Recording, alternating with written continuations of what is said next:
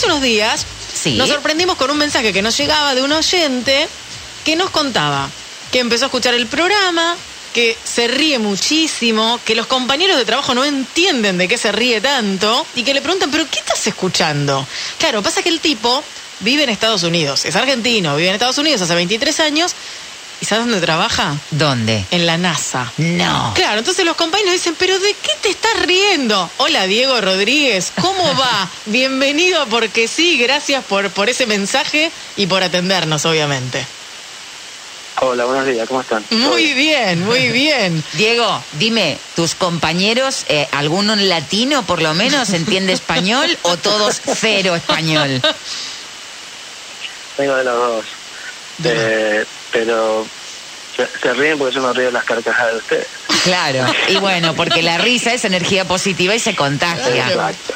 Claro. Lo que pasa es que justo los horarios son diferentes. Nos estamos tres horas atrasados nosotros. Claro. Entonces apenas empezamos a trabajar, eh, pongo la radio. Si Sí. no tengo reuniones, cosas así. Pero Claro. pongo un poquito fuerte cuando, cuando me quiero reír más. Y, más sea- que- y más cuando, cuando el tren me dice, subí. No, muy bueno. O sea que ahora son las ocho y cuarto de la mañana aproximadamente. Correcto. Claro, claro, es muy temprano. ¿Y, y cómo fue que te enganchaste con el programa? ¿Qué, qué cosas te pasan con la distancia también después de tantos Los años engan-? Sí, los enganché eh, una semana antes de que termine el otro programa que tenían ustedes. Sí, eh, con Beto creo que se llamaba la persona. sí. Y voy a ser honesto, no, no, no tenía idea de quién eran ustedes.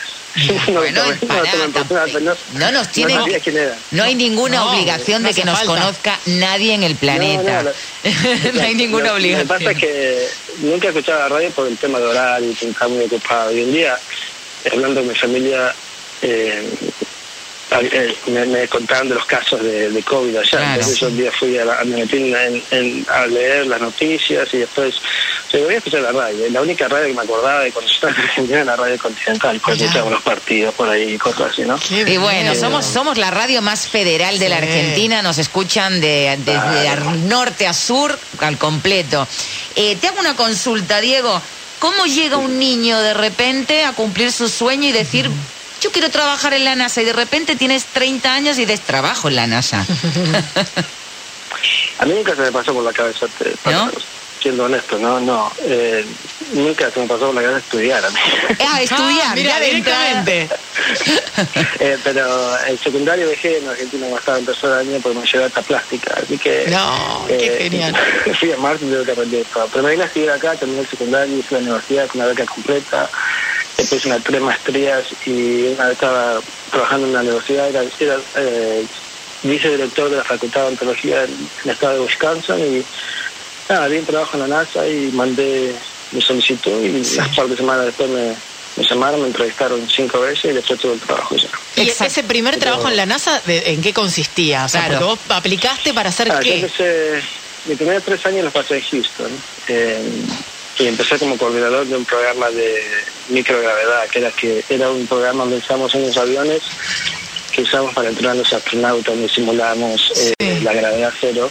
Entonces traíamos también muchos experimentos ahí y, y estuve trabajando con ese programa. Después me, me ascendieron a gerente del programa y me agregaron un par de cositas más.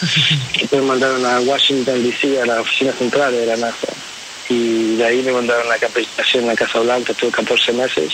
Wow. Y después volví, estuve en la oficina central de 7 años y después me mandaron a, a Virginia, a un centro de en Virginia por dos años. Y ahora estoy de vuelta en Texas, O sea que diste la vuelta y volviste a Houston, volviste a Texas. correcto. Qué bueno. ¿Cómo- no, ahí habla Gus, ahí habla Gustavo, nuestro compañero. Ahí está, perdóname, Lola, ahí está. Eh, bueno, digo, recién nosotros durante el programa hemos hablado de por qué la gente se despierta a las 3 de la mañana. No nos ponemos de acuerdo si son fantasmas, si es depresión o si pasa alguna otra cosa. Pero acá vos me lo podés contestar. ¿Hay vida extraterrestre? Yo te voy a dar la respuesta que, que te tengo que dar cuando hablo oficialmente, ¿no? Oh. De NASA. La, la respuesta es sí. Por eso existe la NASA, ¿no? Una de las razones para encontrar vida en otro planeta. Wow. La, la, la, la opinión personal mía, no, porque todavía no había evidencia de nada. Ajá. Entonces, eh, son, son dos opiniones diferentes que siempre las digo en público, como digo a mi jefe, que lo digo a todo el mundo. A mí me pagan para decir que sí, pero mi opinión personal es no. Que se contradice, ¿no? Pero bueno, No, y además- que- curioso, ¿no? Y además te digo algo, generalmente cuando, no sé, yo me, me, me, me gusta el, el tema extraterrestre, pero por curiosidad y esas cosas, ¿viste? Cuando te dices, ay, ¿se habrá o no habrá? Sí, habrá. Generalmente muchas de las eh, personas que trabajan en programas espaciales, eh, el planteo de los científicos es, ¿por qué pensar que nosotros somos los únicos? ¿Por qué creer que no? Entonces te traslado a vos la pregunta. Vos no crees que existan, pero ¿por qué crees que nosotros seríamos los únicos? Pero no es que no crea que existen, es que no tenemos evidencia. Para salir, por ejemplo, de la galaxia nuestra, no vamos a poder nunca porque es muy grande. Y hay billones de galaxias en, el espacio, en, el universo. Entonces, puede ser que haya, pero yo no he visto evidencia. Y no Ok, lo voy a ver mi vida claro. tampoco, porque eh, no encontramos a salir del sistema solar. Eh, Ajá. los humanos, eh, para llegar a Marte, el humano va a llevar un año, de- para allá hay un año para volver. Entonces, eh, y el viaje está programado para el 2034 y se viene programando hace 30 años. Entonces, en mi vida no lo voy a ver, entonces me quedo con la Tierra y... Ok. como ya Pero pará, el planteo-. Pero el planteo que vos haces es porque, según vos, es matemáticamente imposible que se produzca el encuentro debido a, la, eh, dista- a las distancias y de, de diferentes galaxias. Sería por eso. Porque no te da la matemática para que eso resulte, para que esa coincidencia se dé. Correcto. Ahí Ok. va, ahí va. Vos, vos decías recién en tu respuesta a, a Gustavo, al tigre, que eh, la razón de ser de la NASA es creer que hay vida este, fuera de la Tierra. Ahora, ¿qué le podemos contar a alguien que nos está escuchando respecto de qué hace la NASA? ¿A qué se dedica en líneas generales? ¿Qué cosas o qué actividades son las que están contempladas ahí dentro? Y si alguna de ellas, porque uno tiene un montón de fantasías, son secretas. Hay muchos proyectos secretos, porque eh, siempre están trabajando en avanzar la tecnología, ¿no? El- el- una de las, de las razones principales que existe es para hacer investigación y desarrollos en cuanto a la tecnología.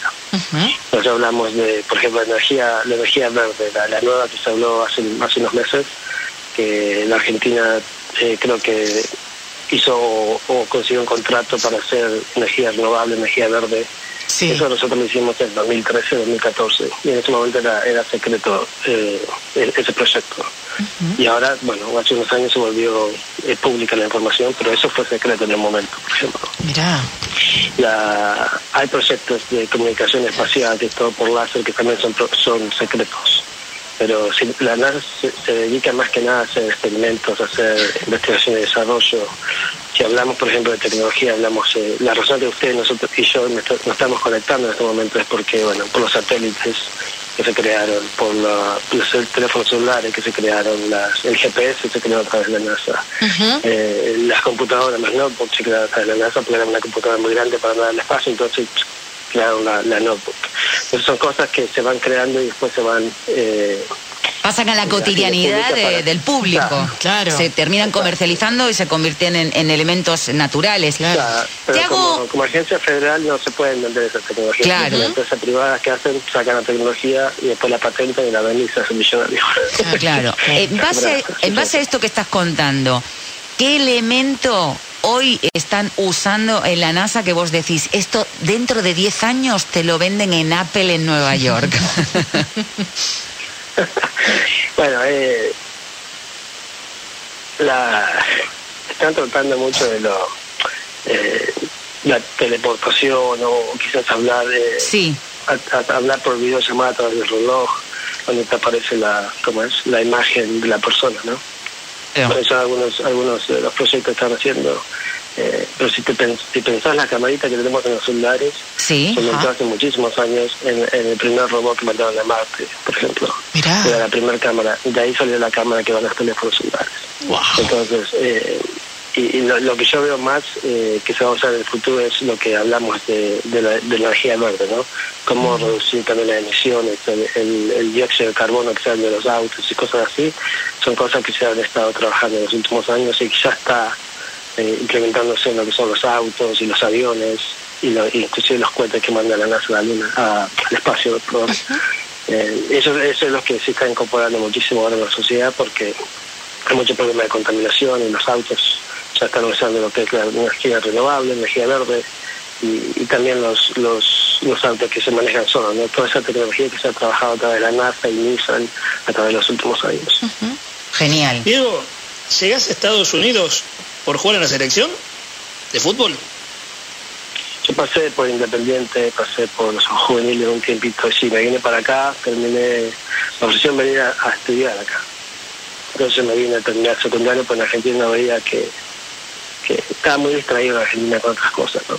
Y el deseo de mi mamá era que siempre estudie yo. Entonces eh, decidí dejar el fútbol, venirme a estudiar acá, eh, usar el fútbol acá para estudiar, terminé el secundario y una, una beca completa para la universidad y fui a estudiar. Eh, pero a través del fútbol, sí, con contestar tu pregunta, eh, pasé por el fútbol por allá y después vine para acá para, para usar mi, talento, mi talento, digo, para usar el fútbol eh, para poder estudiar y pagar mis estudios, que era la única razón por la cual eh, seguí jugando al fútbol, que fue para pagar los estudios. ¿Dónde No eres quedó? un extraterrestre jugando al fútbol. Ay, claro, ¿dónde quedó el fútbol ahora, no?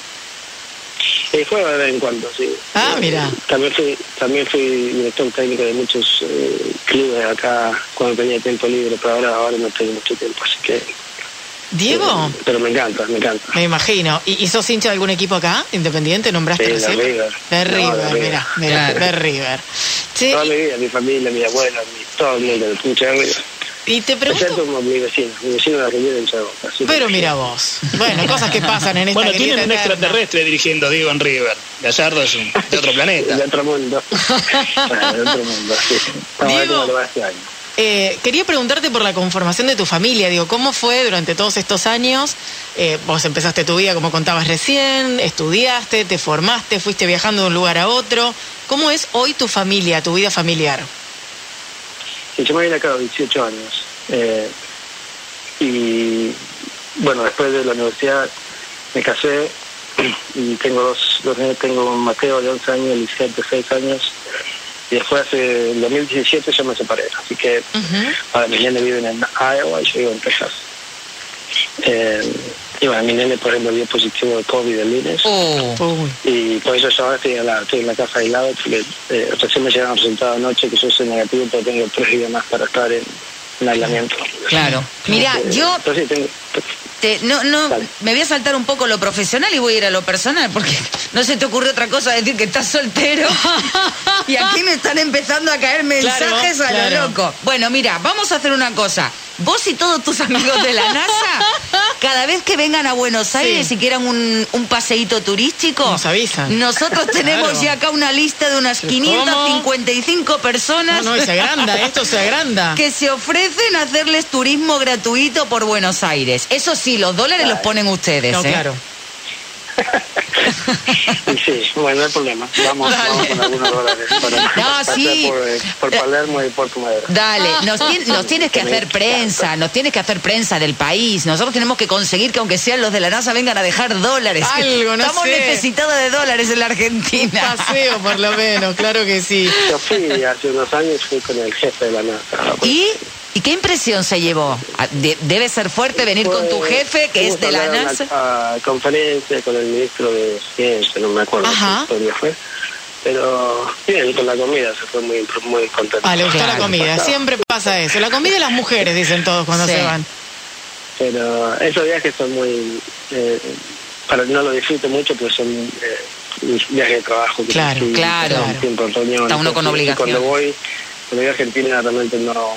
No es, no es porque me queda una gran cosa, pero no le aviso mucho que voy, porque me quedo con mi familia. y- Claro. Lógico, lógico. Patagonia y, y- y disfruto de mi familia, de mi pueblo. ¿Cómo la tiene que ser? Perdón, ¿Cómo ¿en la que? Patagonia dijiste que está tu familia aquí? Sí, en Río Negro. Ah, todos Río Negro. de Chole Chole, Chole Chole. Qué lindo, qué belleza. ¿Y ahí eh, quiénes están ahora viviendo? Tengo, bueno, tengo a mi hermana, que es la mayor, eh, con su esposo y sus tres hijas. Y después tengo a mi papá y mamá en Sierra Grande, en más al sur de ahí. Y en las grutas tengo un hermano eh, y tengo dos hermanos en La Plata. Bien, o sea que tenés esa recorrida para hacer por el sur y antes de volverte paso por La Plata para ir a ver a los otros hermanos. Exactamente. Ese Diego, es el plan siempre. Qué lindo poder charlar con vos, qué bueno saber que, que estás ahí del otro lado, que de alguna manera nos fuimos descubriendo mutuamente en este juego tan lindo que es la radio y que podemos hacerles compañía y ojalá que tus compañeros de trabajo se sigan riendo como vos con nosotros también. Es que es inevitable reírte como lo de A mí me decían, ¿de qué te reís tanto? No sé, le digo, esta chica se ríe, pero por eso, no sé ni quién es, nunca vi una foto de ella, pero yo me río. Qué genio, qué genio total. Diego, un placer enorme, te mandamos un gran abrazo desde aquí de Argentina y bueno, si estás por venir para acá nos avisás, obviamente. Sí, avisanos, obvio, nos encantaría que vinieras a la radio a saludar. Un beso enorme. yo creo que voy a Argentina en un par de meses para para un evento que tenemos allá. Pero bueno, saludos a todos ustedes, saludos a Valeria, que fue la productora que me contactó, y yo sé que está en aislamiento también. Sí, también. Así que le mando un abrazo a ella, a su mamá, y bueno, gracias chicos por, el tiempo. Un gran abrazo, Diego, un placer conocerte. Dale. Diego Rodríguez, ¿eh? en Texas, Estados Unidos, trabaja en la NASA, argentino, hace 23 años que está allá, se fue por el fútbol y mira dónde terminó. Sí, tenemos un oyente espacial. Vamos todavía.